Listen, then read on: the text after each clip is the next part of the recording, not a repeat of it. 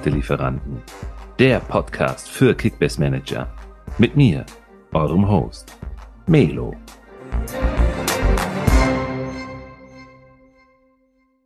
Deadline Day. Was zum Geier sind denn bitte in dieser Transferperiode für krasse Deals abgelaufen? Ein Hochkaräter nach dem anderen wechselt für unvorstellbare Summen den Verein. Ja, und alle reden darüber. Fans, Manager, alle freuen sich auf die neuen, teils aber auch bekannten Gesichter. Endlich wieder ein Trikot mit einem Krachernamen kaufen. Ja, nur über den kleinen pummeligen Jungen da mit der Hornbrille in der Ecke. Über den spricht niemand. Sein Name? Bundesliga. Hat die Bundesliga in der diesjährigen Transferperiode tatsächlich an Qualität verloren? Wie hat die Bundesliga denn die Idee gemeistert? Wer ist noch auf der letzten Rille übers Fax gestolpert? Und welche detaillierten Stats gibt es zu den heißesten Transfers der diesjährigen Sommerperiode? Und allen voran, welche Punkte könnt ihr von dem ein oder anderen Startelf-Kandidaten erwarten? Also, lehnt euch zurück. Wir haben heute echt viel vor uns. All das in der heutigen Episode. Und diese Episode übrigens, die hat es wirklich tatsächlich in sich. Denn neben meinem Co-Host Simon von der Kickbase Fanpage sind wir sehr, sehr stolz, dass der Mats von createfootball.com wieder den Weg in unserem Podcast gefunden hat, um ja, mit seinen fundierten Analysen valide und belastbare Fakten zu jedem Transfer auf den Tisch zu knallen. Offen, ehrlich und schonungslos, Mats. So erwarten wir das heute von dir. Also Simon und ich, äh, wir zählen auf dich. Cool. Ähm, von den nationalen Transfers wechseln wir mal rüber auf die große internationale Bühne. Hat sich die Bundesliga jetzt von der Qualität her durch solche Auslandstransfers gesteigert? Das gehen wir jetzt auch nochmal durch. Wir haben ja auch eine Liste mit einigen Namen. Ähm, Simon, du bist äh, absolut hyped. Dir übergebe ich das Wort. Du hast nämlich auch einen Riesenzettel. Deine Fanpage-Mitglieder haben dir hunderte von Fragen gestellt äh, und dich durchlöchert. Und äh, du hast da eine Liste mit äh, vier, fünf Namen, die wir gerne in den Fokus drücken wollen. Und äh, da brauchen wir, Mats, von dir entsprechende äh, fundierte Einschätzung, so wie gerade bei den nationalen Transfers ebenfalls. Ähm, hier aber insbesondere vielleicht nochmal einen kurzen Take zu den, ja, ich sag mal, zu den äh, detaillierten Statistiken, vielleicht nochmal, weiß ich nicht, Ballbesitz etc. pp. Vielleicht hast du da auch nochmal was vorbereitet, worüber wir gleich bei diesen, zumindest die wir jetzt in den Fokus stellen wollen, mal diskutieren können. Und die restlichen Namen, da kannst du gleich kurz nochmal deine, deine Einschätzung zu abgeben und am Ende nochmal deine Gesamteinschätzung. Und dann sind wir auch schon bei den internationalen Transfers durch und hoffen, dass wir auch bei diesen, die noch keiner von uns kennt oder nur die wenigsten von uns kennen, dann auch wieder Mehrwert bieten können. Ja, dann lass uns gerne mal loslegen. Ich freue mich auf eure Fragen und ähm, darauf, was bei der Fanpage alles so eingegangen ist. Ja, du hast ja schon angesprochen, Melo. Ähm, das sind halt Spieler, die die wenigsten wahrscheinlich kennen bzw. verfolgt haben. Und dementsprechend ist es wahrscheinlich die ja, interessanteste Rubrik für uns Kickbase Manager, ähm, die Transfers aus dem Ausland. Ist immer ein ganz heißes Thema und ich wurde tatsächlich auch in den letzten Tagen mit Nachrichten bombardiert zu den Neuverpflichtungen aus dem Ausland. Und ähm, ja, ich freue mich jetzt einfach riesig darauf, dass wir mit Mats einen Experten äh, dabei haben, der da wirklich mal Licht ins Dunkel bringen kann. Ähm, ganz oben auf der Liste habe ich Adli geschrieben, den sich äh, Bayer Leverkusen geholt hat vom FC Toulouse. Ähm, tatsächlich habe ich ihn gestern Abend auch selber kaufen können. Ähm, habe ihn, glaube ich, nur 100.000 über Marktwert ähm, verpflichten können. Von daher habe ich da, glaube ich, auch, wenn es, wenn es schief gehen sollte, nicht, nicht allzu viel Minus gemacht oder gehe da kein allzu großes Risiko ein. Aber den finde ich sehr interessant und bin gespannt, wie Leverkusen mit ihm planen wird. Und ich hoffe, dass, dass Mats dazu jetzt ein bisschen was erzählen kann. Ja, also erstmal ganz interessant, dass ähm, drei der oder zwei von den drei datentechnisch interessantesten Spielern aus der Ligue 2 in die Bundesliga gewechselt sind. Neben dem Gladbacher Manu Quadio Kone, den ich auch nochmal nochmal hervorheben möchte an der Stelle, wird für ihn übrigens schwieriger, weil Zacharias doch geblieben ist, aber von dem kann man auch einiges erwarten. Und eben von Amin Atli, beide ja für Toulouse aktiv gewesen in der letzten Saison, ähm, zählte da auch eben zu den stärksten Spielern, ist extrem variabel einsetzbar, also kann offensiv im Prinzip bald alles spielen, kann Spielmacher sein, kann hängende Spitze spielen, kann auf dem linken Flügel spielen, ja, seine größte Waffe, ganz klar seine Dribblings, ähm, siebeneinhalb pro 90 Minuten, wirklich extrem häufig. Nur drei Spieler in der Ligue 2 haben häufiger das Eins gegen Eins gesucht als eben Atli. Ist ja ein extrem spielstarker Spieler, spielt gerne so diesen Steckpass, sechs Assists, also sechs Vorlagen, extrem viele Torschussvorlagen ähm, und hat ja eben dazu, dazu beigetragen, dass Toulouse erst in der Relegation ähm, gescheitert ist an Nantes. Ansonsten wäre Toulouse auch aufgestiegen in die Ligue 1.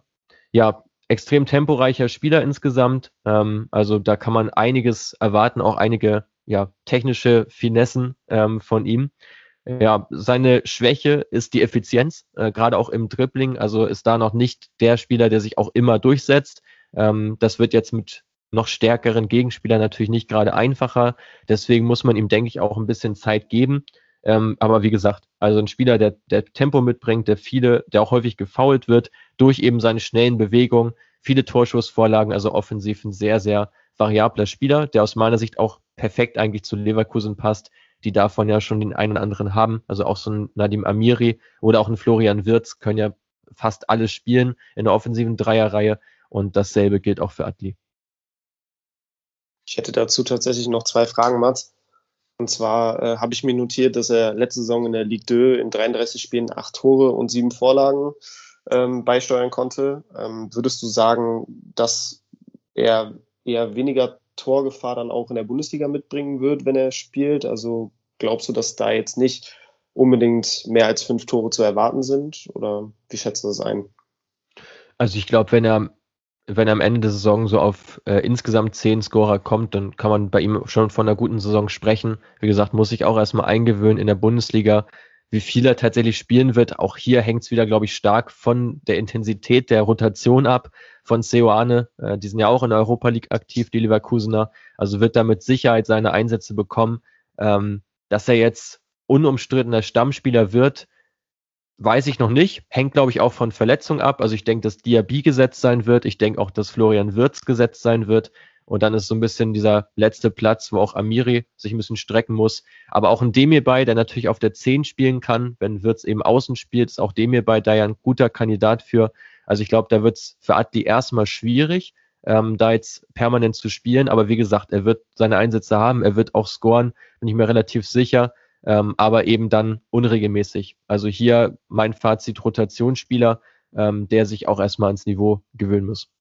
Okay, sehr interessant. Danke dir. Äh, die zweite Frage wäre tatsächlich, ähm, siehst du ihn so als Gegenstück zu, zu Diaby? Also ich meine, letzte Saison hatten wir ja die Flügelzange Diaby, Bailey. Bailey ist jetzt weg und äh, alle haben ja damit gerechnet, dass auf jeden Fall ein Bailey-Ersatz kommen wird. Und ist Atli der Bailey-Ersatz? Ähm, nee, Nee, also Bailey ja im Prinzip ein Inside Forward, der sehr gerne von der rechten Seite aus nach innen zieht, so Ian Robben-like und dann den Abschluss sucht. Ähm, Adli ist da eher spielstärker, also der noch mehr den Kontakt zu seinen Mitspielern sucht, der auch gerne eben diese Steckpässe spielt, wovon übrigens auch ein Patrick Schick profitieren kann. Ähm, also ganz klar White Playmaker, ähm, also Spielmacher, der auf Außen eingesetzt wird, der aber trotzdem eben eine gute Torgefahr mitbringt. Also es ist ja nicht so, dass er jetzt gar keine Tore gemacht hat, ganz im Gegenteil, aber eben zweite französische Liga. Also mich würde es nicht wundern, wenn er am Ende der Saison mehr Vorlagen als Tore hat. Ähm, so würde ich ihn einschätzen und eben Leverkusen hier auch wieder mit der Idee, einem einen Spieler nicht eins zu eins zu ersetzen, sondern eben mit einem anderen Spielertyp, der vielleicht auch ein bisschen besser ähm, zum ja, Konzept des Trainers passt, ähm, das man jetzt ja auch schon in den ersten Spielen so leicht gesehen hat, was sich sicherlich auch noch stärker herauskristallisiert, wer bei Bayer dann die tragende Rolle spielt und eben auch, wo letztlich die Position von Florian Wirz ist. Also ich, aus meiner Sicht hängt auch vieles davon ab, ob er hinter der Spitze spielt und dem hier bei dafür einen nach hinten rückt oder eben, ob eben Wirz auf Außen spielt, weil dann wird es für Atli, glaube ich, nochmal eine Ecke schwieriger, weil ich denke nicht unbedingt, dass dem hierbei äh, jetzt gerade rausfällt, der ja auch ziemlich gut in Form ist. Okay, sehr interessant. Ähm, Leverkusen hat sich ja auch echt gegen namhafte Konkurrenz durchgesetzt. Ne? Ich meine, der wäre relativ weit schon gewesen, auch mit, mit dem FC Bayern über einen Transfer, habe ich irgendwie aufgeschnappt. Bin mir da jetzt nicht 100% sicher. Ähm, hat, glaube ich, aktuell noch einen Marktwert von unter 7 Millionen bei Kickbase. Würdest du sagen, jetzt in der Länderspielpause, wenn er auf dem Markt ist, zuschlagen oder lieber Finger weg? Hm, ja, also um die, um die Steigerung mitzunehmen, auf jeden Fall. Dann kann man ja immer noch schauen, ob er am nächsten Spieltag dann eben direkt schon eingesetzt wird von Beginn an oder eben nicht. Ähm, klar, diese Gerüchte zu den Top-Clubs, die haben nicht abgerissen, aber was so zu verlauten war, war, dass der Spieler ähm, diesen Schritt nicht gehen wollte, was ich auch als extrem clever erachte, ähm, bevor man irgendwo sich jetzt hinten anstellt, weil ich meine, bei Bayern wäre er noch der klarere Rotations- bzw. Backup-Spieler als jetzt bei Leverkusen. Und bei Leverkusen hat er in absehbarer Zeit ja auch die Möglichkeit, sich durchzusetzen. Ähm, also halte ich für, ein, für einen geschickten Wechsel jetzt von Atli, äh, sich da zu beweisen, weil wie gesagt, Bayer hat genug Spiele. Ähm, er wird mit Sicherheit zum Zug kommen, aber eben auch nicht äh, nicht unbedingt in 34 oder jetzt in 31 Spielen. Ich will ja nicht der Spielverderber von euch und eurer Stimmung sein, ne? aber ich glaube, mit so einem Hitzkopf, und ich sage bewusst Hitzkopf, da würde ich, glaube ich, die Finger von halten. Ich glaube, der hat in der letzten Saison fünf gelbe, eine rote abkassiert. Also er scheint ja jetzt kein, kein, äh, keine weiße Weste zu haben. Wie gehst du mit solchen Spielern um, Mats? ja, gut, also äh, ich kann jetzt nicht im Detail sagen, wie jede gelbe Karte zustande gekommen ist. Das ist ja von einem taktischen Foul bis hin zu, keine Ahnung, einer Rangelei, da ist ja so, so ziemlich alles drin. Weiß ich jetzt ad hoc nicht, wie das zustande gekommen ist. Ähm, vom Spielertyp her, dadurch, dass er ja eine Ähnlichkeit hat vom Spielstil zu Neymar oder auch zu einem Harit oder auch zu Ryan Cherky von Olympique Lyon, die habe ich hier als vergleichbare Spieler mal notiert. Ähm, Neymar wahrscheinlich der bekannteste davon. Ähm, gut, kommt jetzt vielleicht nicht von ungefähr, wenn der Spieler auch so ein bisschen extrovertiert darüber kommt. Ähm, ist halt ein Individualist ja irgendwo durch seine Dribblings, durch seine starken Dribblings, aber eben auch ein starker Vorbereiter. Und das eint ja auch letztlich alle Spieler, die ich gerade genannt habe. Ich würde mich hier auch eher auf die sportliche Qualität äh, stützen. Ich glaube jetzt nicht, dass Adli jetzt ähm, direkt zu Beginn so über die Stränge schlägt, weil er erstmal äh, sich auch neu einfinden muss äh, in einem neuen Club. Also aus meiner Sicht jetzt nicht unbedingt ein Spieler, der jetzt jedes Spiel unbedingt gelb sich abholt. Aber allemal ein interessanter Spieler. Und ähm, ja, für sieben bis acht Millionen, glaube ich, aktuell bin ich der Meinung, ist mein Fazit, kann man ihn mitnehmen und ja, mal sehen, was passiert. Ich glaube, die sieben bis acht Millionen, wer die übrig hat. Man kennt mich aus den vorherigen Episoden. Ich sage immer, wer, wer die Kohle übrig hat und sich leisten kann, so jemanden vielleicht auch mal auf die Bank zu setzen, gerne. Aber ja, mal sehen. Ähm, mal sehen wollen wir auch eine Einschätzung von dir. Ähm, Simon, ich glaube, wir gehen mal weiter. Ähm, ich habe nämlich auch einen ganz interessanten und heißen Auslandstransfer, den ich von dir mal analysiert bekommen möchte. Äh, Sam Lammers, Eintracht Frankfurt. Da haben wir ja beim vorherigen Podcast mit dir über Boré gesprochen.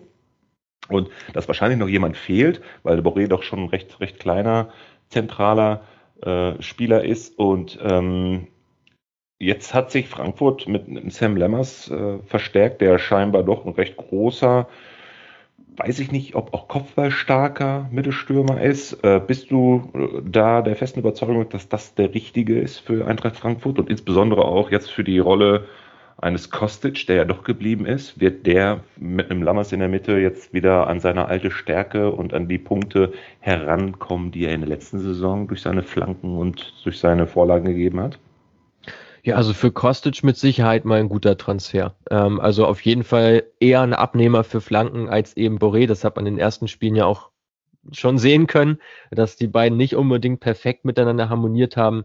Ähm, Lammers wirklich einzuschätzen ist sehr, sehr schwierig. Der kam bei Atalanta Bergamo, wo er zuletzt gespielt hat in Italien, kaum zum Zug, hat nur 340 Einsatzminuten gehabt in der Serie A in der ganzen Saison. Also wer das mal runterrechnet, ähm, wird schnell feststellen, dass das nicht allzu viele Spiele sind, die er gemacht hat. Also wirklich nicht viele. Bei der PSV Eindhoven in Holland, wo er davor gespielt hat, auch nur 560 Minuten. Also jetzt insgesamt, ja, wenn man es wenn aufrundet, sage ich mal, dann sind es etwa 900 Spielminuten in den letzten zwei Saisons. Das ist halt echt extremst wenig. Ähm, also dem fehlt völlig der Spielrhythmus. Er wird auf jeden Fall Zeit brauchen, äh, um eben wieder in seine Spur zu finden. Hat seine stärkste Zeit in Herrenwehen gehabt. Ähm, von dort aus wurde er eben auch nach Eindhoven transferiert, hat da 16 Tore geschossen in 32 Spielen. Also da einen wirklich guten Job gemacht. Aber es war halt auch nur eine Saison.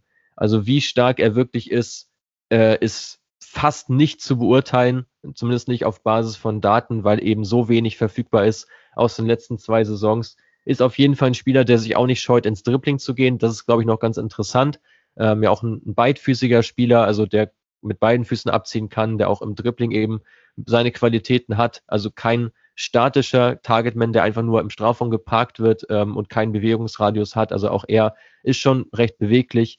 Ähm, was er aber wirklich in der Bundesliga zu leisten imstande ist, lässt sich praktisch gar nicht gerade sagen. Also auch so, so, so doof das natürlich ist von der Datenanalyse, aber wir brauchen einfach mehr Spiele, um eben bewerten zu können, wie Lammers wirklich performt, wie er wirklich über einen längeren Zeitraum auch performt hat, um sagen zu können, okay, da ist er schlecht, da ist er gut.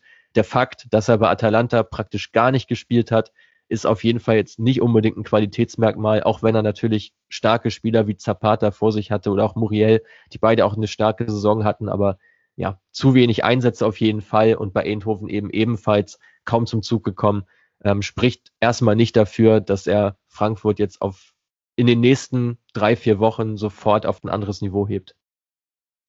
Hm. Simon, kannst du einschätzen, was Frankfurt sich dabei gedacht hat, den Lammers zu holen?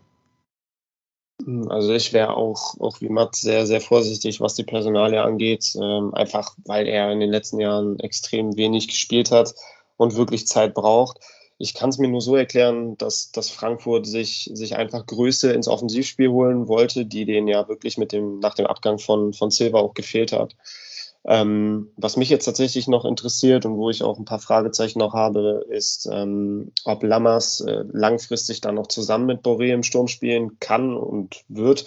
Ähm, das würde mich nur interessieren, was, was Mats dazu sagen kann, weil jetzt aufgrund der Körperlichkeit würde es ja schon auch passen, dass du da so einen kleinen Boré hast, der quirlig ist und so ein bisschen um den großen Flankenzielspieler Lammers herumspielen kann. Ähm, aber ja, ist für mich auch schwer, schwer greifbar und abzuschätzen, wie es kommen wird. Ja, also kann schon passieren, dass die beiden, also dass die beiden zusammenspielen können, glaube ich schon. Ähm, ob Frankfurt das gerade vom Start weg her macht, glaube ich fast eher nicht, weil dazu hat man eigentlich zu viel Qualität im offensiven Mittelfeld, von denen dann ja einer nochmal rausfallen würde. Also da hat man jetzt ja mit, mit einem Kamada, auch mit einem Lindström, zwei sehr starke Spielmacher, der, die vor allem im, im, Zentrum eigentlich ihre Stärken haben. Dazu noch mit Younes ein Spieler, der jetzt häufig so diese Hängespitze gegeben hat bei Frankfurt, das auch schon recht erfolgreich getan hat. Plus noch einen Jens-Peter Heuge. Also von denen müssten ja zwei dann praktisch schon rausfallen, wenn man eben dieses äh, 4-4-2 spielen würde oder generell ein System mit, mit zwei Angreifern. Ähm, kann ich mir derzeit nicht vorstellen, zumal ja auch Frankfurt wieder ähm, eine Doppelbelastung hat äh, und noch in der Europa League unterwegs ist und da jetzt mit beiden Stürmern äh, andauernd zu spielen, ohne noch eigentlich eine ernsthafte weitere Alternative äh, drin zu haben, halte ich auch für sehr gewagt, weil sobald sich einer verletzt, ist man dann doch sehr, sehr eingeschränkt im Sturm. Ja, also ich glaube, wir können festhalten, lieber die Finger Stand jetzt noch von ihm lassen. Ähm, wenn man sagt, okay, ich möchte ihn gerne im Team haben, dann sollte man da auf jeden Fall auch so ein bisschen die Langfristigkeit im Blick haben und äh, ja, wahrscheinlich nicht so hoch overpayen, dass man wenigstens noch ein bisschen Marktwertsteigerung mitnehmen kann. Aber ich glaube, wirklich planen sollte man mit ihm jetzt in den kommenden Spielen erstmal nicht. Ich habe noch eine andere heiße Personalie in Frankfurt, Mats. Äh, könnte der nächste Neuzugang für Eintracht Frankfurt, der Christian Jakic oder Christian Jakic, der nächste Arnold für den Glasner werden? Äh, ja, gute Personalie auf jeden Fall. Also erstmal ähm, denke ich, geht es bei ihm darum, äh, als, als Teamrolle ist ja mit das Entscheidendste erstmal, es wird ein Duell sein mit Rustic und mit Hasebe ähm, um einen Platz neben Gipri So, der aus meiner Sicht Gesicht, äh, gesetzt ist. So ja ein Box-to-Box-Player. Äh, Christian Jakic überzeugt vor allem als Ball-Winning-Midfielder, also geht in Richtung Sebastian Rode, der jetzt sehr langfristig auf, ausfallen wird ist sehr zweikampfstark, ähm, trotz 1,78 Meter wirklich sehr, sehr aggressiv und bissig. In den Defensiv-Zweikämpfen hat da auch eine super Quote, ist überraschend stark auch in Kopfballduellen. Ähm, also verhält sich da clever, geht nur dann ins Kopfballduell, wenn er auch eine gute Positionierung hat, wartet ansonsten eher auf den zweiten Ball, versucht da wieder das Tackling anzusetzen. Ja, sehr viele abgefangene Pässe zudem, also eigentlich alle Attribute eines Ball-Winning-Midfielders werden bei ihm erfüllt. Dazu aber eben auch die drittmeisten Pässe in der kroatischen Liga, wird sehr häufig angespielt, ähm, spielt aber im Prinzip sehr wenig Pässe vorwärts gerichtet, was immer ein klares Indiz dafür ist, okay, als Aufbauspieler ja, als Übergangsspieler eher nein, ähm, und das wird ihn viele Punkte kosten, aus meiner Sicht. Also da im Mittelfeld die Fäden zu ziehen, auch so wie so ein tiefer Spielmacher zu agieren, wie eben ein Maxi Arnold, Das ist von ihm eher nicht zu erwarten. Man dürfte eher so darauf setzen, dass er eben so anspielt und so mit dem Ball Meter macht äh, und das Spiel dann eben auf die Außenbahn lenkt, aus, auf den Kostic, auf den Heuge. Von dort aus wird das Spiel dann weiter fortgesetzt. Also Jakic ähm, vom Punktepotenzial her, glaube ich, äh, ein bisschen limitiert, aber ein sehr starker Spieler, der aus meiner Sicht sich auch recht schnell etablieren dürfte als äh, Stammspieler neben So. Das ist interessant. Das ist cool. Alle Rustic-Besitzer, alle Alarmglocken an hier. Tüt, tüt. äh, äh, Simon, gehst du mit? Zu 100 Prozent. Also ich glaube, ja, dass ne? jetzt ja. durch die Verletzung von, von Rode ist die Konkurrenzsituation recht überschaubar neben So. Und äh, ja, ich würde auch auf jeden Fall davon ausgehen, dass das So gesetzt ist. Und äh, ja, gegen Rustic und den alternden Hasebe sollte er sich doch ähm, mittel- bis langfristig oder wahrscheinlich sogar schon kurzfristig auf jeden Fall durchsetzen können. Und ähm, ja, eine spannende Personalie, kostet auch nicht allzu viel, ähm, kann man mitnehmen. Also doch, finde ich einen ganz guten Transfer. Bevor wir zu den anderen Transfers, wir wechseln gleich die Vereine, äh, gehen, vielleicht noch eine ganz kurze, eine ganz kurze, ähm, ein ganz kurzes Fazit zum, zu den Frankfurtern. Ja, kann man im Prinzip noch kaum ziehen. Also ähm, sehr unterschiedliche Herangehensweise in den ersten Spielen. Ähm, in Mannheim krachend gescheitert, in Dortmund auch äh, ziemlich nach hinten losgegangen, die ganze Chose. Gegen Augsburg zwar dominant, aber ohne zwingende Aktionen, sage ich mal. Und jetzt in Bielefeld auch wieder mit, mit dem Wechseltheater da um Kostic haben sie sich auch nicht unbedingt einen Gefallen getan. Also bei Frankfurt noch einiges in der Aufbauphase, würde ich sagen. Aber man darf auch nicht vergessen, dass gerade Glasner ähm, schon häufiger so zu Saisonstart auch viele Unentschieden so drin hatte, auch zu seiner Wolfsburger Zeit da häufig erstmal so ein bisschen ja, schleppend in die Saison reingekommen ist und danach hat sich die Qualität aber wirklich gezeigt.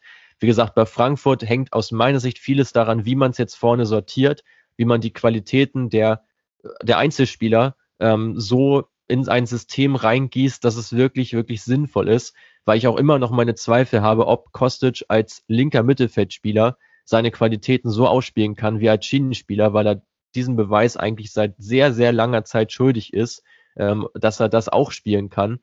Ähm, hängt aus meiner Sicht schon vieles dran, weil Kostic war auch in der vergangenen Saison einer der überragenden Bundesligaspieler, das darf man nie unterschlagen, hatte, glaube ich, den höchsten, wenn nicht sogar, ich glaube, entweder den zweit- oder sogar den höchsten Expected Assist-Wert. Also der Wert, ähm, wenn jetzt ein Stürmer seine Vorlagen normal verwerten würde, wie viele Vorlagen würde er da geben?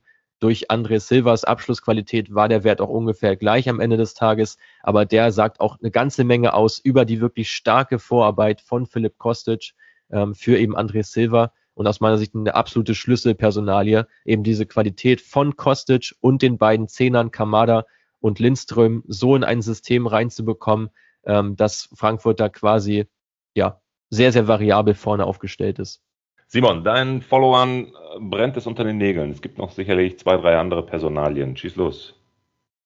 Ja, ich glaube, ich würde jetzt einfach, weil ich Lust zu habe, meinen absoluten Lieblingsspieler äh, droppen, und zwar Ilai Moriba vom FC Barcelona, jetzt nach Leipzig gewechselt für 16 Millionen Ablöse, ein 18 Jahre altes Talent mit einem hohen Marktwert äh, schon, 25 Millionen laut transfermarkt.de. Ähm, hat in der vergangenen Rückrunde bei Barcelona ähm, 14 Spiele gemacht. Ähm, dabei sind ihm ein Tor und drei Vorlagen gelungen, hat tatsächlich auch schon ein bisschen Champions League äh, Luft schnuppern dürfen. Ähm, und ich finde es insofern sehr interessant, denn er gilt als eines der größten Talente des europäischen Fußballs. Ähm, Barcelona wollte ihn unbedingt halten, doch ähm, Muriba hat echt horrende ein horrendes Gehalt gefordert, was Barcelona ihm aufgrund der bekannten finanziellen Misslage nicht äh, zahlen konnte. Und dementsprechend war er dann auf dem Markt und Leipzig hat wirklich alles daran gesetzt, ihn unter Vertrag zu nehmen. Und ja, glücklicherweise, hoffentlich für uns Kickbase-Manager und für die Bundesliga-Fans, ist es Leipzig gelungen, ihn unter Vertrag zu nehmen. Und äh, ja, die haben sich da wirklich auch gegen namhafte Konkurrenz durchgesetzt. Und ich bin sehr gespannt, was von ihm zu erwarten ist. Ähm, ich habe ihn ich weiß nicht, vor zwei, zweieinhalb Stunden ist er abgelaufen. Ich habe ihn mir ins Team holen können. Ähm, und ich hoffe natürlich jetzt von Mats zu hören, dass er auch jetzt relativ schnell eine gute Option sein kann. Ja, witzigerweise haben wir zu ihm ähm, vor ziemlich genau einem Monat eine sehr detaillierte Analyse gemacht. Deswegen habe ich mir hier die einfach nochmal nebenbei gelegt, ähm, weil wir auch diesen Wechsel eben nach Leipzig, der da ja schon im Gespräch war, als Sabitzer Ersatz, ähm, haben wir da eben beleuchtet. Deswegen ähm, ist da eine ganze Menge auch dazu da. Ja, erstmal Moriba, du hast schon einiges genannt, das werde ich jetzt nicht wiederholen, deswegen knüpfe ich mal nahtlos dran an. Ist ein Box-to-Box-Player, sehr viel unterwegs auf dem Feld, bewegt sich gerne auch in die, in die Halbräume, ähm, ist auf jeden Fall ein offensiv denkender Spieler. Ähm, also gerade so Box-to-Box-Player haben ja meistens einen Hauptfokus, der entweder auf der Defensive oder auf der Offensive liegt. Bei ihm ganz klar die Offensive. Ähm, starkes Dribbling, sucht gerne das Eins gegen Eins, was auch ähm, für, so ein, für so einen Spieler schon sehr, sehr mutig ist, der im Zentrum agiert. Ähm, ja, tatsächlich kommt er, wenn man auf 90 Minuten das Ganze rechnet, ähm, auf die meisten erfolgreichen Dribblings aller zentralen Mittelfeldspieler in der Liga, was das in, de in dem Alter eben auch schon, schon ausmacht, finde ich, trotz natürlich geringer Einsatzzeiten mit nur 14 Einsätzen, trotzdem sehr interessanten Stat. Ähm, ja, zieht viele Fouls, ist ein bisschen schwach noch in den Defensiv-Zweikämpfen, kann äh, da natürlich noch zulegen, gerade auch in der Ballrückeroberung. Da ist er, glaube ich, bei RB genau an der richtigen Stelle, um dieses Verhalten auch noch weiter zu verbessern. Also im Prinzip die Schwächen, die sein Spiel noch aufweist, wird gerade so diese Teamtaktik von RB schon noch aufwiegen.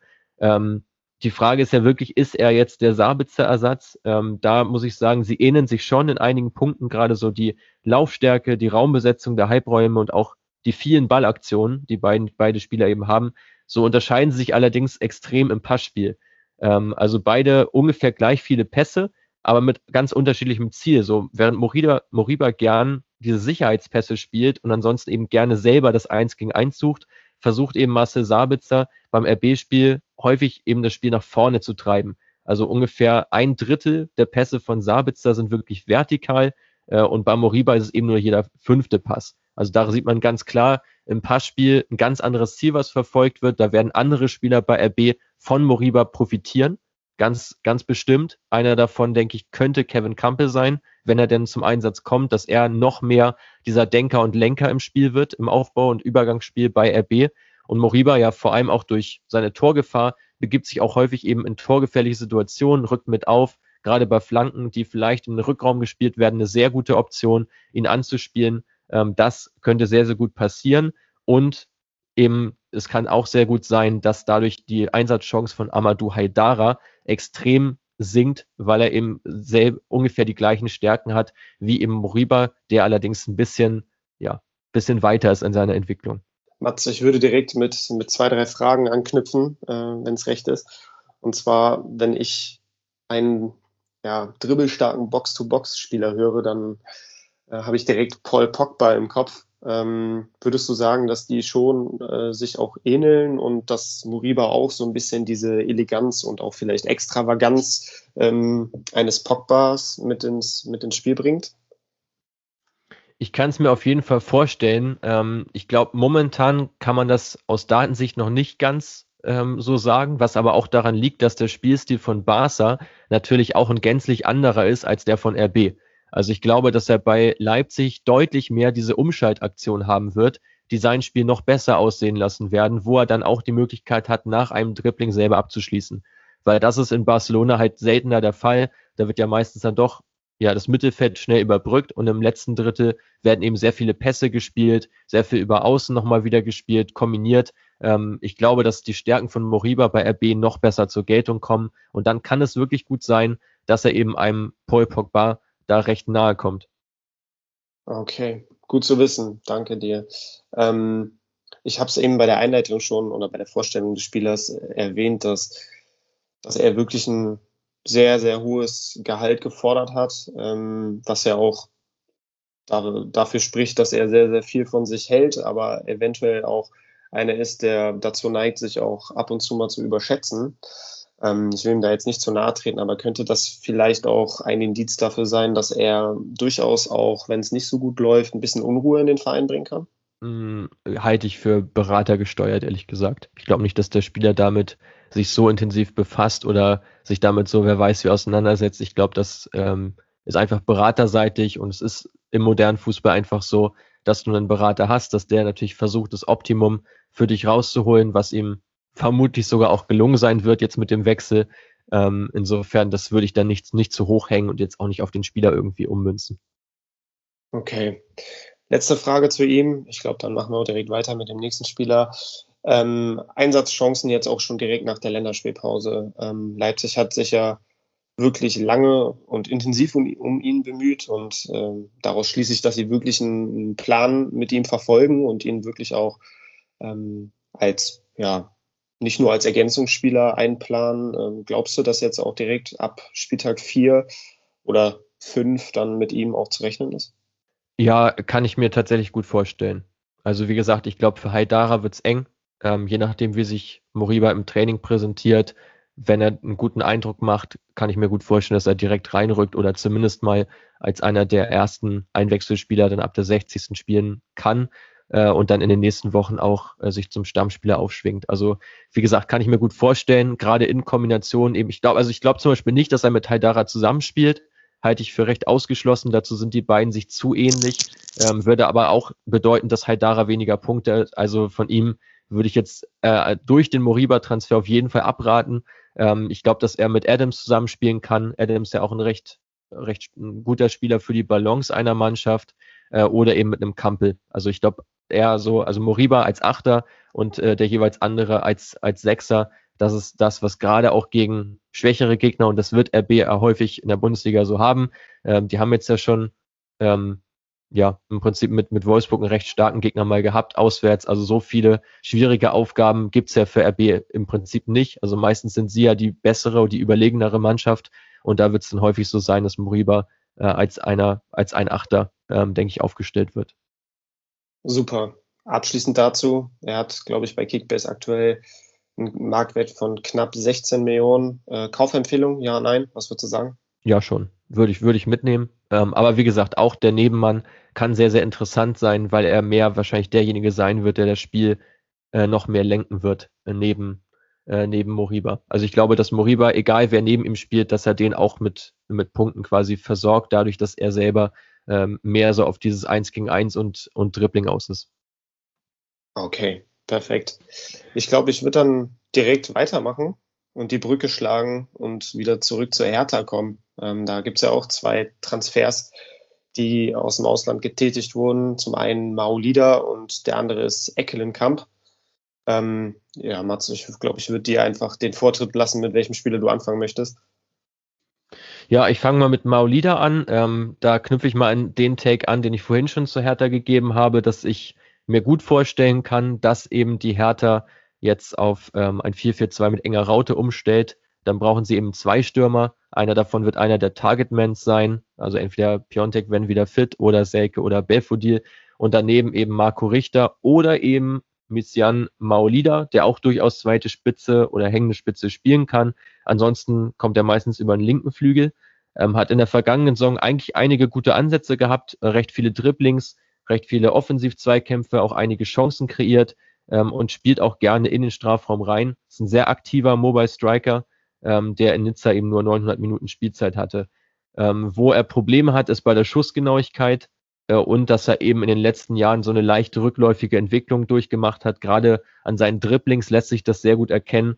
Ähm, angefangen mit neun Dribblings pro 90 Minuten, ähm, waren es in der, in der darauffolgenden Saison nur noch sieben, dann waren es nur noch vier, jetzt wieder leicht hoch auf 5,5, ähm, aber insgesamt schon ein Spieler, der gerade in seiner Anfangszeit als Profi, sagen wir es mal so, schon noch deutlich, deutlich mutiger und aktiver gespielt hat.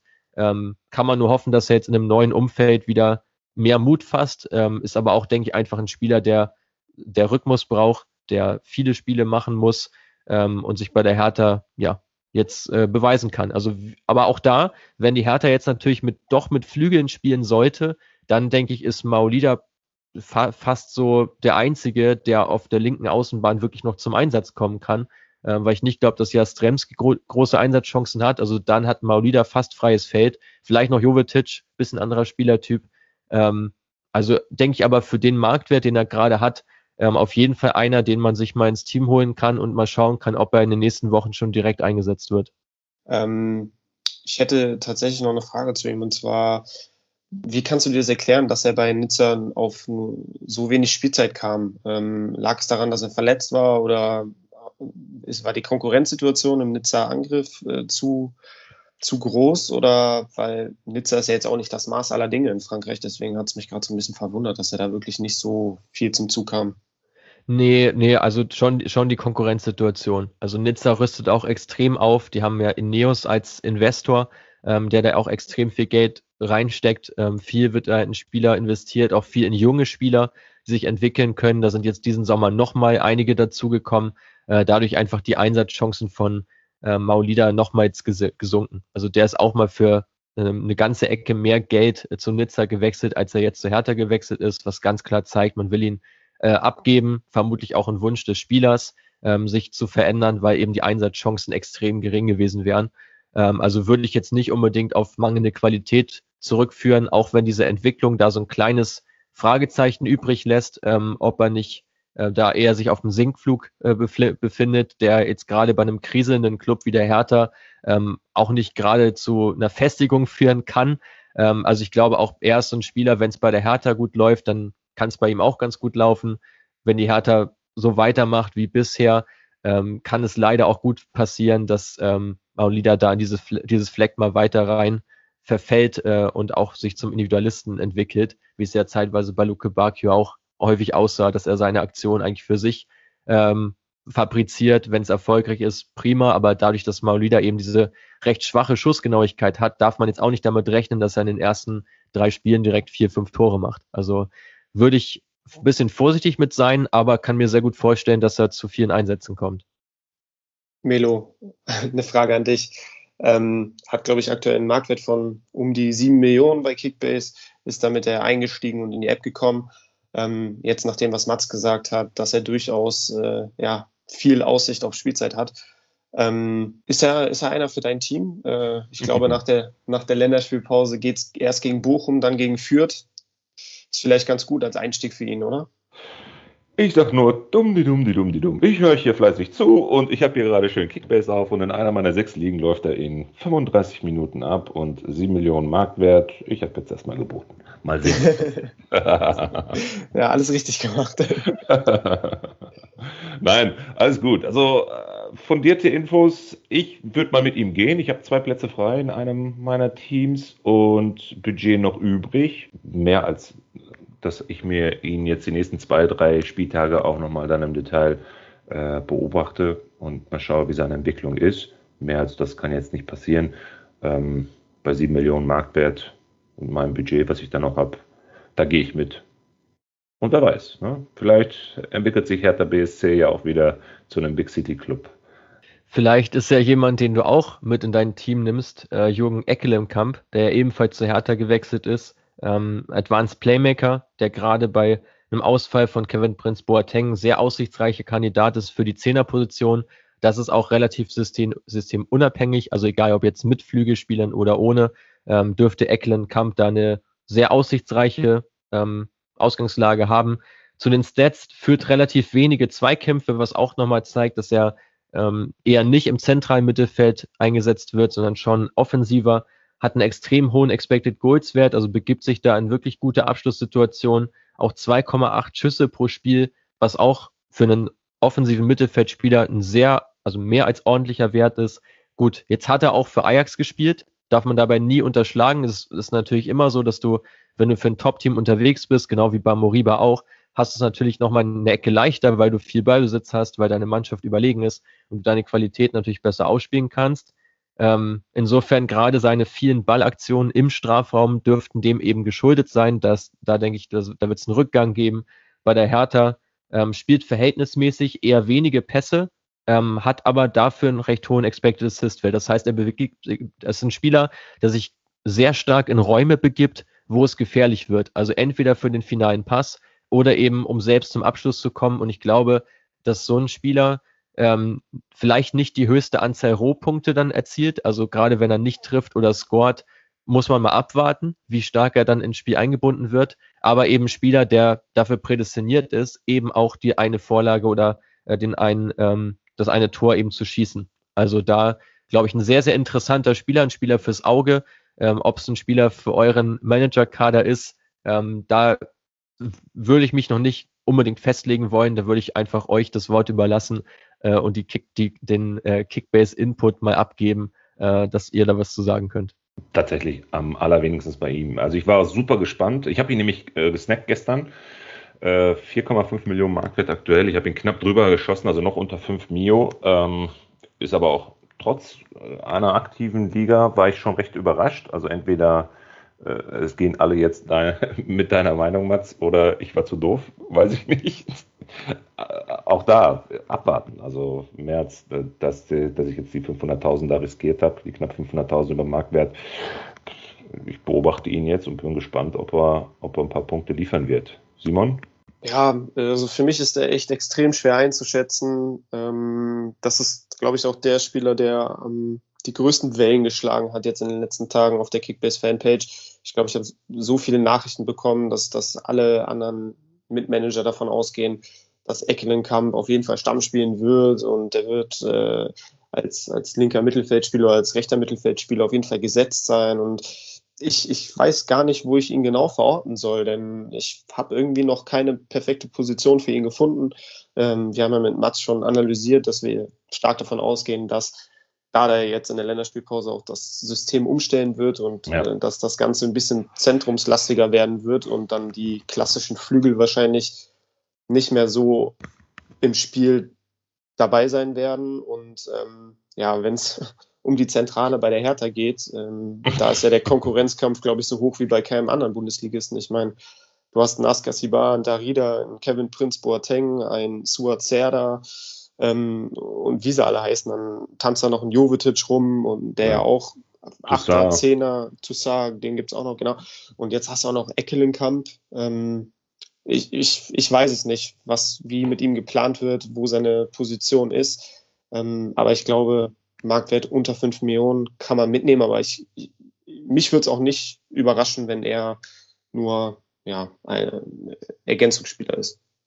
Ja, deswegen, ich sage ja, die, die Aussage von, von Mats eben mit der Umstellung des Systems auf Raute, die hat mich jetzt total verunsichert, ist aber Gold wert, weil äh, vielleicht macht das jetzt auch nochmal neu, oder vielleicht bringt das jetzt auch nochmal ein neues Licht auch auf weitere Transfers, äh, die jetzt gerade anstehen für die Mitmanagerinnen und Mitmanager, wenn es um Hertha BSC geht äh, abwarten und Tee trinken. Ganz ehrlich, also was willst du da jetzt großartig machen? Guck dir die nächsten zwei, drei Spieltage an und wie gesagt, für ein bisschen mehr über Marktwert machst du jetzt nichts falsch mit. Der liegt noch unter 5 Mio. Äh, so what? Äh, mitnehmen ja. das Budget wirst du sicher haben und äh, gucken, wenn er, wenn er zündet. Aber hallo, dann geht's los. Marktwertsteigerung ja. bis zum geht nicht mehr und Punkte die er dir bringt. Ne? Ja, also habe ich, wie gesagt, also aus meiner Sicht, wenn Boateng nicht spielt, ist für mich Ecklenkamp der erste Kandidat für die 10. Also ich bin mir da auch relativ sicher. Ich glaube nicht, dass er auf Außen viel spielen wird. Ähm, zum einen, weil es die Außen eventuell gar nicht erst gibt und auch auf der Achterposition, denke ich, werden äh, Toussaint und, ähm, und Suat Serda dann eher spielen. Also ich glaube nicht, dass Serda den Zehner geben wird.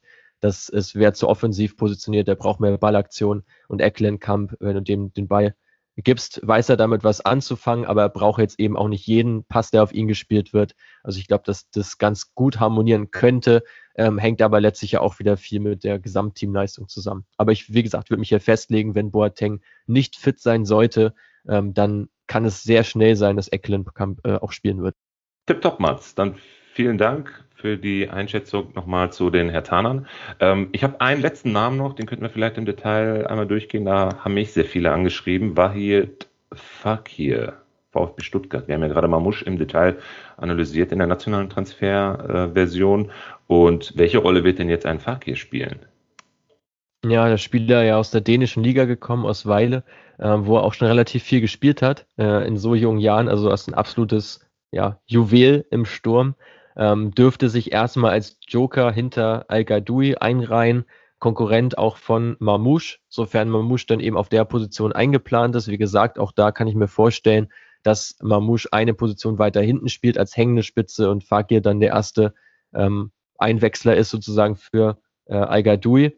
Ähm, bei ihm sehr auffällig, dass er sich bislang noch gar nicht in allzu gute Abschlusspositionen begibt. Also hat einen Expected Goals Wert von 0,23 pro 90 Minuten. Das ist wirklich nicht besonders hoch für einen Stürmer, müsste da auf jeden Fall zulegen. Ähm, auch die Schussgenauigkeit noch relativ gering, ähm, wenig Ballaktionen, geht dafür gern ins Dribbling. Also auch wieder ein klassisches Merkmal so für so einen Mobile Striker, dass er einfach gerne auch selbst das Dribbling sucht, mit dem Ball ähm, auf die Abwehr mal zuzulaufen. Ähm, ich mache es kurz für Kickbase, nur dann von Vorteil, wenn er trifft, ähm, weil es ein Spieler ist, der sonst nicht so wahnsinnig viel ins Spiel eingebunden ist. Kann natürlich aber auch hier sein, dass der VfB da jetzt einen ganz neuen Plan mit ihm verfolgt und ihn auf einer anderen Position einsetzt. Das ist gerade bei so ganz jungen Spielern ja immer noch möglich, dass sie vielleicht sogar umgeschult werden. Ähm, sofern das aber nicht passiert und er Stürmer spielt, wirklich nur dann ein guter Punkter, wenn er trifft. Das ist doch mal ein Wort. Kurz und knapp. Perfekt. Mats, danke für die Einschätzung.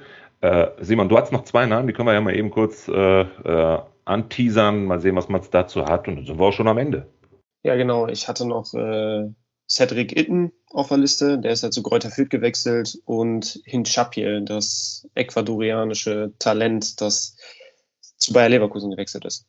Genau, also Cedric Itten, ähm, ein Spieler, der in der Saison 1920 in St. Gallen wirklich sehr, sehr stark gespielt hat. Dort 19 Tore und 6 Assists.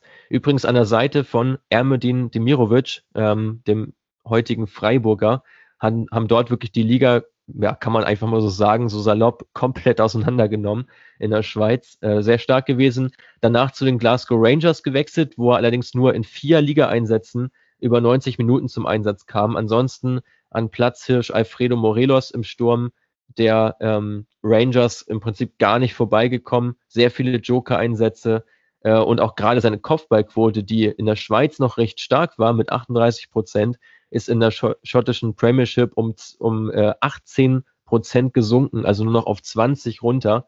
Ähm, ist ein Spieler, der sehr aktiv am Spiel teilnimmt, dem glaube ich auch dieser spielerischere Ansatz ähm, in der Bundesliga tendenziell zugutekommt ähm, wird mit Sicherheit ein Konkurrent sein für eben Branimir Gotha im Sturm der Fürther. Kann mir auch gut vorstellen, dass er sich auf Anhieb durchsetzt. So ein bisschen so ein ähnlicher Transfer wie der von Srebeni, als der noch nach Paderborn gewechselt ist. Aus Norwich war es, glaube ich, vor zwei Jahren äh, um Mumbai. Ähm, könnte also durchaus seine paar Tore machen. Spannender Spieler auf jeden Fall, aber spielt halt leider für Kräuter Fürth, für die es halt generell schwierig wird. Aber ich glaube, wenn Itten in einem Spiel ähm, in einem, in einem Team spielt, das viele Chancen kreiert, das ihm auch mal den einen oder anderen Ball auflegt, dann kann es ein Spieler sein, äh, der dir durchaus deine sechs ähm, bis sechs bis zehn Saisontore mal macht.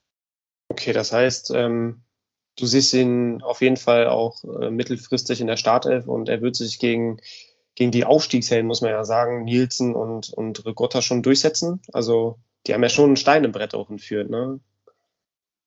Ja, aber im Endeffekt geht es ja auch um sportliche Kriterien. Also ich, ich glaube schon, dass er sich ähm, gerade auch im Falle einer Verletzung, ich glaube, wenn einer der beiden mal drei, vier Wochen ausfällt und sich dann Itten festspielen kann, dass Itten da ähm, auch dann die tragende Rolle spielen wird. Aber wie gesagt, auch wie gut er tatsächlich punktet, muss man mal sehen. Bisher haben die Vierte ja alle nicht besonders gut gepunktet. Ähm, wenn sich das jetzt natürlich weiter durchzieht, auch da wieder der Take, dass er dann vermutlich nur äh, sehr, sehr gut punktet, wenn eben führt auch ähm, das Team ist, das die Tore schießt. Muss man mal abwarten. Aber generell ein spannender Spieler, auch ein, ein guter Spieler nach Daten. Ja, hört sich doch stark danach an, als wäre er als Lückenfüller doch durchaus brauchbar. Naja, klar, durchaus brauchbar, Jungs. Aber guckt euch das Matchup an. Ne? Nächstes Spiel Wolfsburg, dann haben wir die Hertha und dann kommen Bayern. Ne? Ich weiß nicht, ob er sich da die nächsten drei Spieltage schon irgendwie auch nur ansatzweise positionieren kann. Ja, wie gesagt, wird erstmal ähm, vermutlich als, als Joker reinkommen, aber ich denke, äh, dass er sich im Saisonverlauf äh, etablieren wird in der Startelf. Tipptopp. Ja. Dann kommen wir zum Abschluss. Genau, ja. einen, ne? genau. Äh, last but not least, äh, Hinchapie. Äh, ich weiß gar nicht, ob man ihn so ausspricht, aber ich habe es jetzt einfach mal getan. Äh, ja, ein 19-jähriger Innenverteidiger aus Ecuador. Ähm, Leverkusen hat den sich stolze 6,5 Millionen Ablöse kosten lassen und äh, ich habe jetzt einfach mal spekuliert, dass das eher so ein Zukunftsprojekt sein wird, dass wenn dann auch Tar vielleicht nächstes Jahr im Sommer wechseln wird, dass er dann äh, Tapsoba und äh, Kusunu ein bisschen Konkurrenz machen soll. Aber ich, ich würde, glaube ich, vermuten, dass er in dieser Saison noch nicht zu allzu vielen Einsätzen kommen wird wird man mal abwarten. Also ist auf jeden Fall eine spannende Ergänzung auch zu den beiden. Also ich glaube, dass er sowohl mit eigentlich mit allen drei Innenverteidigern gut zusammenspielen kann, weil er nochmal ein bisschen anderer Spielertyp auch ist in der Innenverteidigung. Ein Innenverteidiger, der dann eher schlau agiert, der eine solide Zweikampfquote hat, aber keine außergewöhnlich gute und dafür eher so äh, auf diese Interceptions geht, also eine sehr starke Antizipation, fängt viele Pässe ab, äh, viele gegnerische Pässe und da fehlt den Leverkusen dann auch noch der Spieler, der eben genau diese Attribute mitbringt, ähm, der einfach ein bisschen clever agiert in der Innenverteidigung sich jetzt nicht nur durch diese Robustheit definiert, die so ein Kosunu ja hat, die ein Tabsoba auch irgendwo hat, plus natürlich seine spielerische Qualität. Ähm, also ich glaube, dass Hing Chap hier da auch sehr gut reinpasst äh, ins Teamkonstrukt bei Leverkusen, dass sie an dem noch ja ein bisschen Freude haben werden. Kurzfristig glaube ich auch nicht, dass er so schnell in die Startelf rückt, aber äh, Leverkusen war da ja auch sehr dünn besetzt in der Innenverteidigung. Insofern macht der Transfer denke ich, zum jetzigen Zeitpunkt auch sehr viel Sinn. Hat dazu ja noch den einen oder anderen Südamerikaner im Kader mit Arangis. Ähm, man weiß auch nicht, wie lange der noch äh, bei Leverkusen spielt. Auch Palacios, die ihm da mit Sicherheit auch bei der Eingewöhnung ein bisschen helfen können. Also auch solche Faktoren fließen ja bei so einem Perspektivtransfer immer mit ein und spielen eine Rolle. Auch Paulinho ja als Brasilianer äh, mit dabei. Ähm, Alario auch noch, Argentinier im Sturm. Also man hat da jetzt gerade einige Südamerikaner, die äh, ihm da vielleicht die Integration auch ein bisschen erleichtern. Also dass er dann, denke ich, auch in der kommenden Saison vielleicht schon eine deutlich gewichtigere Rolle spielt, weil ich glaube auch, dass äh, gerade in Tabsoba, wenn er jetzt den Rest der Saison fit bleiben wird äh, und auch in der Europa League dann seine Rolle spielt, ähm, dass er nur ganz schwer zu halten sein wird von unseren Zuhörern und Zuhörern ist jetzt nach diesen beiden Podcast-Episoden, glaube ich, auch keiner mehr zu halten. Da geht jetzt der Hype-Train aber sowas von ab bei dem einen oder anderen Namen. Da bin ich fest von überzeugt. Mats, vielleicht nochmal ein kurzes Fazit. Wenn du einen Namen droppen könntest von den Auslandstransfers jetzt, mit wem würdest du gehen? Ja, schwierige Frage. Ähm, also aus meiner Sicht ähm, Moriba auf jeden Fall jemand, den man auf dem Schirm haben sollte, weil er eben recht schnell schon in die Startelf kommen kann und das bei einem sehr, sehr guten Verein. Bei den anderen Spielern sieht es häufig ja so aus, dass sie erstmal äh, Konkurrenz äh, bedeuten für die arrivierten ähm, Stammkräfte und dass sie jetzt erstmal auch eine gewisse Eingewöhnungszeit brauchen werden. Ich glaube, das ist bei vielen dann der Fall und kann sich dann im Saisonverlauf mehr herauskristallisieren. Aber jetzt, wenn man wirklich jemanden braucht, der sofort spielt und sofort auch Punkte bringt, dann würde ich am ehesten zu Moriba tendieren. Mats von Herzen, danke für deine Zeit. Danke für deine absolute Expertise. Ich glaube, mit eurem Laden createfootball.com macht ihr da schon eine hervorragende Arbeit und die hast du hier in diesen beiden Episoden jetzt nochmal unter Beweis gestellt. Simon und ich bedanken uns herzlich bei dir Vielen Dank für deine, für deine Einschätzung, für deine, für deine Fazits und äh, vor allen Dingen aber auch für die wirklich fundierten, ganz auf Fakten belegten Einschätzungen zu den Spielern, die, und da bin ich ganz, ganz sicher, hier den einen oder anderen Managerinnen und Managern einen Mehrwert bieten. Ähm, Simon, hast du noch irgendwas äh, beizutragen bei meinem Schlusswort oder wollen wir den Mats endlich entlassen und uns freuen, dass wir jetzt hier ähm, Insider-Informationen an unsere Fanbase weitergeben dürfen? Also ich habe mich jetzt gerade einfach nur genüsslich zurückgelehnt und habe ein breites Grinsen aufgesetzt, als Mats äh, wirklich jetzt nochmal Moriba hervorgehoben hat weil ich ihn einfach auch in meiner Main-Liga ähm, heute kaufen konnte und es mich daher umso mehr freut, dass auch Matt ihn als sehr interessanten Spieler einschätzt. Ähm, nee, ich möchte mich auch nochmal wirklich ähm, sehr herzlich bei dir bedanken, Mats, für deine Expertise. Es hat mir unheimlich viel Spaß gemacht, mit euch beiden ähm, diese Podcast-Reihe aufzunehmen. Und ähm, ja, ich wünsche dir alles Gute, ähm, auch für Querin mit eurem Projekt und ähm, ja, ich werde es weiter sehr intensiv verfolgen und ich hoffe, dass wir uns hier an gleicher Stelle dann nochmal in Zukunft wiederhören werden. Ja, vielen, vielen Dank euch, euch beide, dass ich hier dabei sein durfte. Ähm, freut mich, dass ich da vielleicht dem einen oder anderen schon mal ein bisschen weiterhelfen konnte. Ähm, ich würde jetzt, weil ich es auch schon eh vorbereitet habe im Vorfeld der Folge, würde ich jetzt nochmal die Namen einmal noch ganz kurz reinschmeißen, die sonst noch in die Bundesliga gewechselt sind, da jetzt auch Sehr wirklich gerne. noch auf die eingehen, die auch wirklich ähm, eine Chance haben zu spielen. Bei den anderen mache ich es jetzt noch kürzer. Fangen wir mit dem Tor an mit Oliver Christensen, äh, zu Hertha BSC gewechselt ist, wird der Herausforderer sein von Alex Schwolo. Bei einer krassen Formschwäche von Schwolo glaube ich auch, dass er reindrücken könnte, ähm, wird aber jetzt von Anfang an nicht spielen. Ein, ein Spieler, den ich sehr, sehr spannend finde, ist Andres Andrade, der zu Bielefeld gewechselt ist. Aus meiner Sicht kann er sofort Stammspieler sein und Nilsson verdrängen in der Innenverteidigung. Hat in Linz meistens allerdings Dreierkette gespielt. Äh, da den linken Part ist ein Linksfuß sehr, sehr spielstark. ähm, aber auch im, im Defensiv- und im Luftzweikampf gute Werte, die Bielefeld äh, sehr zugute kommen können. Ähm, bei ihm aber abwarten, ob er wirklich Innenverteidigung spielt oder auf links, ähm, wobei es in der Pressemitteilung auch nach Innenverteidiger aussah. Ähm, also er als Innenverteidiger definitiv Kaufempfehlung. Ist auch, glaube ich, nur zwei Millionen wert, ähm, total unterbewertet, wenn er spielt. Äh, kann er da einen guten Job machen. Ähm, selbiges gilt auch für Vierhever, der nach Fürth gewechselt ist, auch aus meiner Sicht sofortiger Stammspieler, ähm, da gleich zwei Fürther in den Flop 10 der Bundesliga-Innenverteidiger sind, was die schwächste Zweikampfquote und auch die schwächste Luftzweikampfquote anbelangt, mit Gideon Jung und eben äh, Maximilian Bauer daneben, beide überhaupt keine Bäume ausgerissen, Vierhever sehr, sehr solide, Linksfuß dazu fürs Ausbau, Aufbauspiel gut, solide im Zweikampf, solide in der Luft, sehr gutes Passspiel, äh, wird auf jeden Fall spielen. Auch ein recht, recht günstiger Spieler noch. Ähm, Enzo Milo zu Stuttgart gewechselt, Box-to-Box-Player, Konkurrent für Mangala äh, im zentralen Mittelfeld, ähm, dürfte sich, muss man mal schauen, wie schnell er wirklich auch in die Spur findet, aber wenn er spielt, dann auf der Position. Äh, und dann letzte zwei, Patrick Wimmer zu Bielefeld gewechselt, ähm, wird ein Duell mit Robin Hack um den verbleibenden Stabelfplatz im linken Mittelfeld, ähm, ebenfalls aus Österreich, wie schon Andrade, kann sogar auch Linksverteidiger spielen, sehr, sehr zweikampfstark, ähm, dazu den höchsten Expected Goals Wert aller Flügelstürmer der Liga, hat jetzt ja auch schon direkt getroffen gegen Frankfurt, also torgefährlicher Spieler, äh, wird ein Duell mit Hack um den Startelfplatz. Und zu guter Letzt Andi Zekiri ähm, nach Augsburg gewechselt, in Brighton praktisch gar nicht gespielt, total verkorkstes Jahr gehabt, äh, kann im Sturm spielen, kann auch auf links außen spielen. Ähm, wie gut seine Qualität ist, ganz schwer zu beurteilen, hat bisher nur in der zweiten Schweiz, Schweizer Liga wirklich hervorragend gespielt, ähm, die jetzt aber auch nicht die allerstärkste ist. Wird eine Alternative sein zu Ruben Vargas, zu Niederlechner, dürfte aber zunächst erstmal Joker sein. So, das war es jetzt von meiner Seite. äh, euch einen schönen Schlusspart und ich hoffe, es hat Spaß gemacht. Geiler Abspann, Mats, wirklich. Also wer jetzt wirklich bis zum Ende mal durchgehört hat, hat jetzt noch mal ein paar Namen gedroppt bekommen. Das ist ja mega geil von dir gemacht, ehrlich. Super. Ja, cool, danke. Und ähm, wir bleiben in Kontakt, Mats. Es wird ja sicherlich noch mal die ein oder andere spannende Personale geben, die wir hier gerne noch mal in dem Podcast von dir detaillierter analysiert bekommen möchten. Und bis dahin verbleibe ich mit den besten Grüßen an unsere Zuhörerinnen und Zuhörer. Schaut mal vorbei bei Mats und bei Quirin, Create Football auf ähm, Insta bzw. createfootball.com gerne mal besuchen. Und äh, Simon, mach es gut, Jung. Wir hören uns nächste Woche wieder.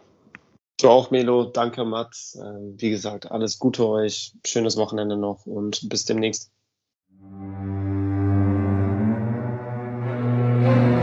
Abonniere Punktelieferanten, der Podcast für Kickbase Manager und folge uns auf Instagram und Facebook.